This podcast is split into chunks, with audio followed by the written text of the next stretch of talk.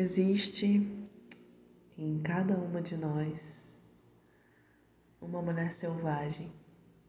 E eu sei, já lemos ou ouvimos falar a respeito.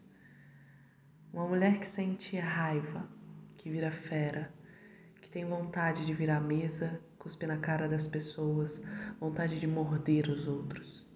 Uma raiva que nem é raiva, é maior. Essa mulher que vive enclausurada dentro de nós, às vezes tão enclausurada que nem sequer podemos sentir seu cheiro. E ela tem cheiro. Ela não liga para banhos, para nada disso. Ela tem os olhos como felinos raivosos, cabelos desgrenhados. É preciso calcular alguns encontros com essa mulher, porque ela existe. E ela pode estar muito bem trancada mas nunca domesticada. Talvez você, ela não. Ela é fruto das profundezas da terra, das antigas sabedorias, das mulheres que uivavam para a lua.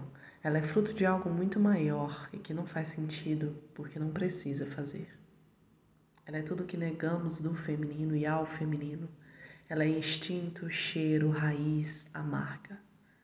Calcule um encontro com ela Permita encarar os olhos raivosos e permita saber o que lhe causa raiva.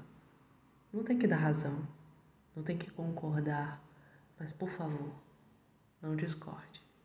Ela tem muito para te ensinar.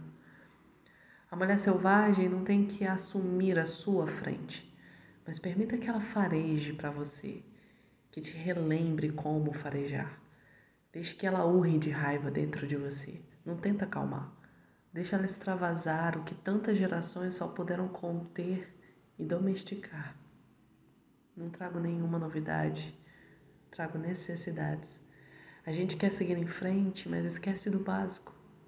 Nem tudo que sentimos é sobre nós, mas tudo que nos permitimos sentir ajuda além dos nossos, ajuda ao redor, vai longe.